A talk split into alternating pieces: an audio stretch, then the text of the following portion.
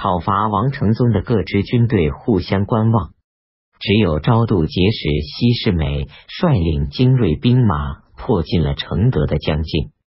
即位二十六日，西世美奏称在百乡大破王承宗的兵马，杀掉一千多人，投降的人也与此相当，已经在三处建起营垒，将百乡环绕起来。庚申二十七日。宪宗将庄宪皇后安葬在丰陵。九月乙亥十三日，又时以独孤朗因请求停止用兵而获罪，被贬为兴元府仓曹。独孤朗是独孤及的儿子。饶州发生严重水灾，淹没并冲散了四千七百户人家。丙子十四月，宪宗任命韦冠之为湖南观察使。这仍然是对他不久前请求停止用兵的惩罚。辛巳十九日，宪宗将吏部侍郎韦、考公员外郎韦楚后等人全部任命为边远各州刺史。这是由于张肃诋毁他们，说他们是韦冠之的同伙。韦是韦建素的孙子，韦楚后是韦的九世孙。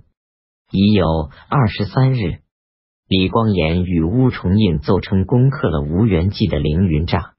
丁亥二十五日，李光炎又一次奏称攻占了十月二栅垒。寿州奏称打败了阴城的兵马，攻克六处栅垒。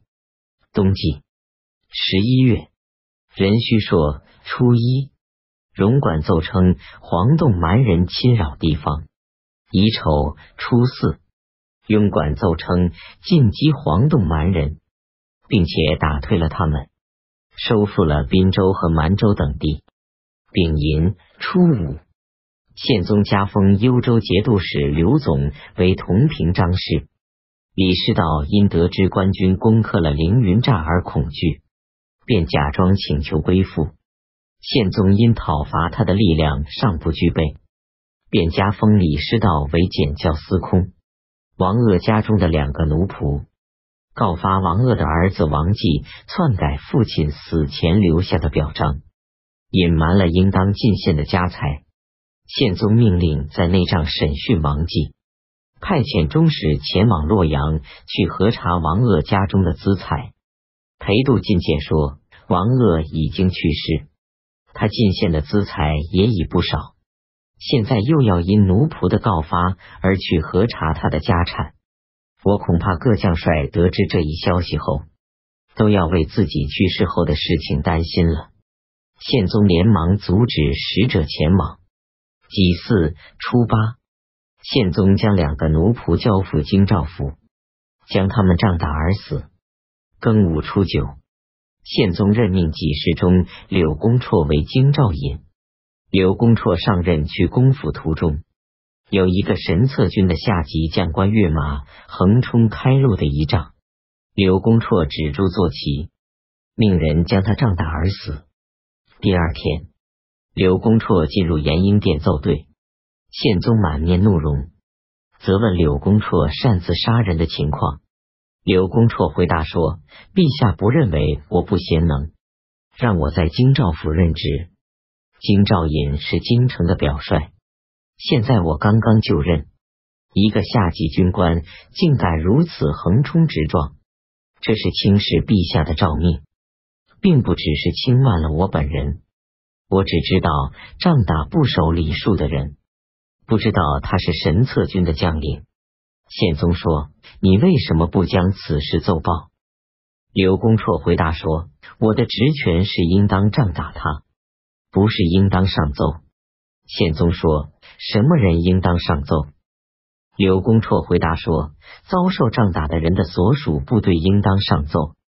倘若此人死在街道上，金吾街使应当上奏；倘若此人死在房室里边，左右巡使应当上奏。宪宗无法责罚他。退朝以后，对周围的人们说：‘你们必须小心此人。’”连朕也畏惧他呢。讨伐淮西各军有将近九万人，宪宗恼怒，各将领长时间不能取得成功。辛巳二十日，命令至枢密梁守谦前去安抚将士，就此留下来监督各军，还交给他五百份空着姓名的委任官职的文凭及金帛等，以勉励人们为国效死。庚寅二十九日。宪宗首先给李光炎等人加封散官，然后在诏书中严厉责备他们，向他们表示，如果不能取得成功，一定要遭受惩处。辛卯三十日，李文通奏称，在固始打败淮西兵，斩首一千余级。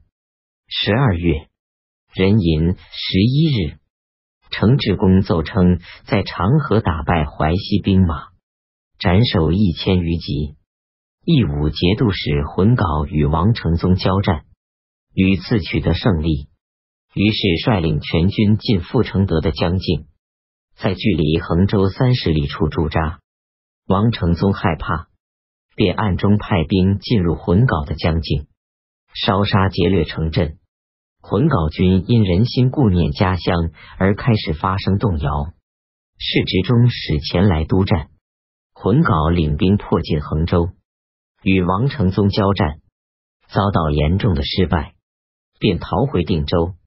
丙午十五日，宪宗颁诏任命益州刺史陈楚为义武节度使。军中将士得知消息后，抢劫浑稿及其家人的衣服，以致让他们赤身露体。陈楚策马奔入定州，压住了变乱的人众。收回军中将士抢去的衣服，交还给浑稿，派出兵员护送他返回朝廷。陈楚是定州人，张茂昭的外甥。丁未十六日，宪宗任命翰林学士王牙为中书侍郎，同平章事。元自来到唐州后，撤除了岗哨，不让他的士兵去侵犯吴元济的疆境。吴元济包围了元自的新兴栅，元自便以恭敬谦虚的言辞请求他撤围。从此，吴元济不再把元自放在心上。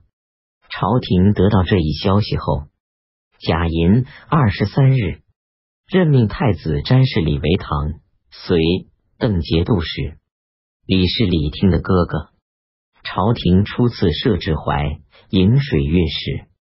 该使负责将扬子院的粮米从淮阴上溯淮水而进入颍水，到达项城以后转入水，转运到兖城，用来供应讨伐淮西各郡的口粮，节省了汴水漕运费用七万多民。即位二十八日，荣管奏称黄洞蛮人屠杀兖州。